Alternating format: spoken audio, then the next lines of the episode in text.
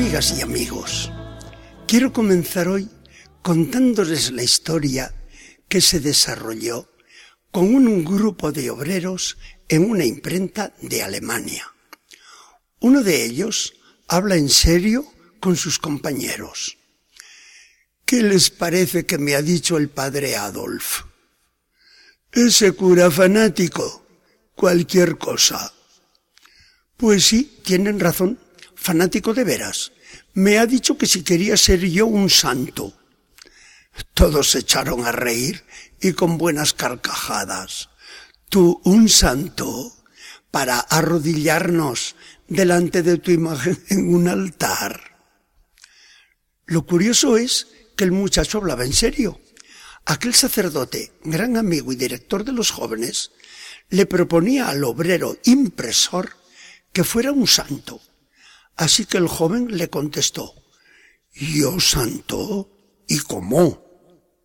Mira, la cosa es fácil, le dice el padre. Tú eres tipógrafo. ¿Cuántos tipos de imprenta compones en un solo día? Muchos, naturalmente. No hago otra cosa durante ocho horas. El padre continúa.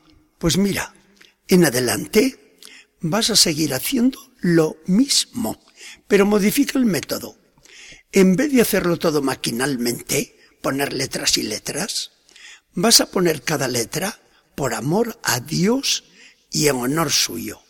Le dices, Dios mío, esto por ti. Al mismo tiempo que habrás cumplido con tu trabajo de una manera perfecta, habrás hecho diariamente miles de actos de virtud que te convertirán en un santo. Eso es todo, padre, ¿eh? respondió el joven, moviendo escépticamente la cabeza. Pruébalo y ya me lo dirás. A los pocos días, el joven se le presenta al padre Adolf diciéndole, me va estupendamente, padre, y cada vez me resulta más fácil. El tipógrafo fue siempre un obrero muy ejemplar y llegó a santo componiendo tipos de imprenta. Al leer esta historia me he preguntado, ¿y somos santos todos los que seguimos estos mensajes de la radio? porque perdemos el tiempo al hablar de Dios si no hacemos lo que quiere Dios, que nos dice categóricamente lo que en la Biblia nos transmite San Pablo. Esta es la voluntad de Dios, que sean santos. Vamos a discurrir ahora nosotros. Nadie pone en duda de que hoy en la Iglesia ha cambiado la concepción de la vida cristiana. Estamos regresando a las fuentes, al tiempo de los apóstoles.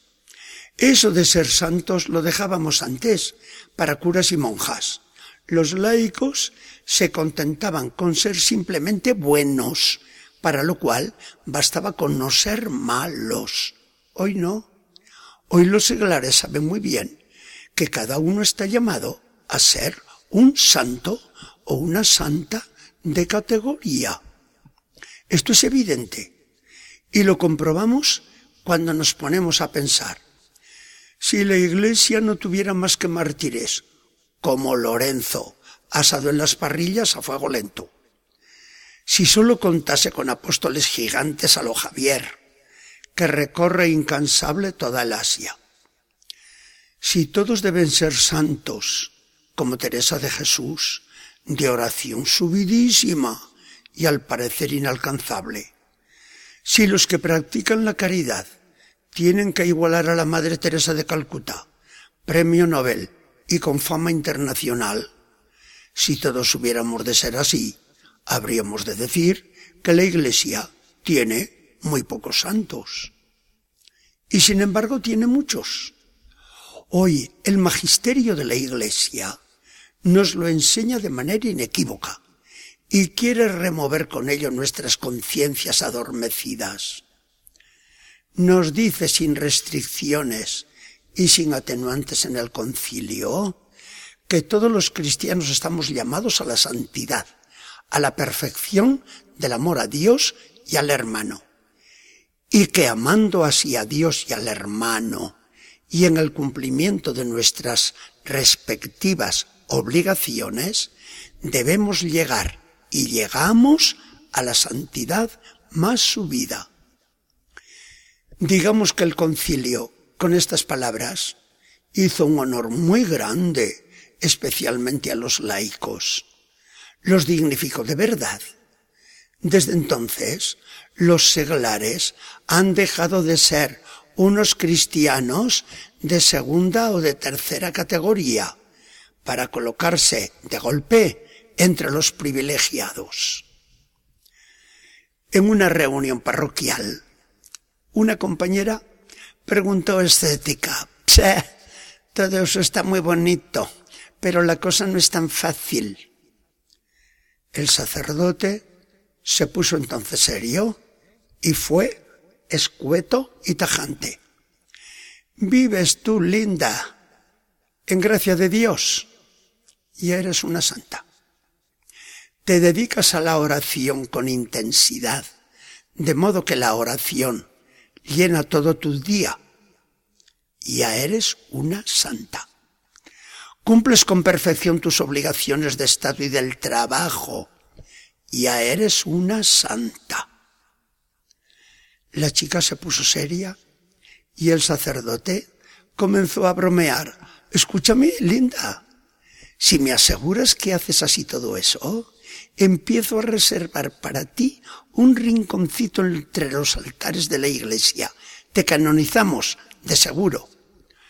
Todo el grupo rió, menos la chica, que siguió más seria y meditabunda que antes. Yo, se decía, tengo que ser una santa.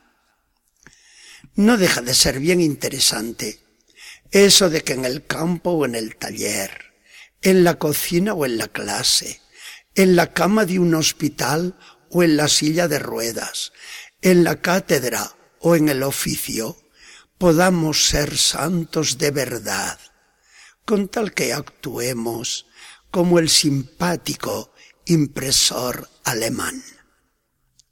Queridos todos, somos de Dios y le amamos.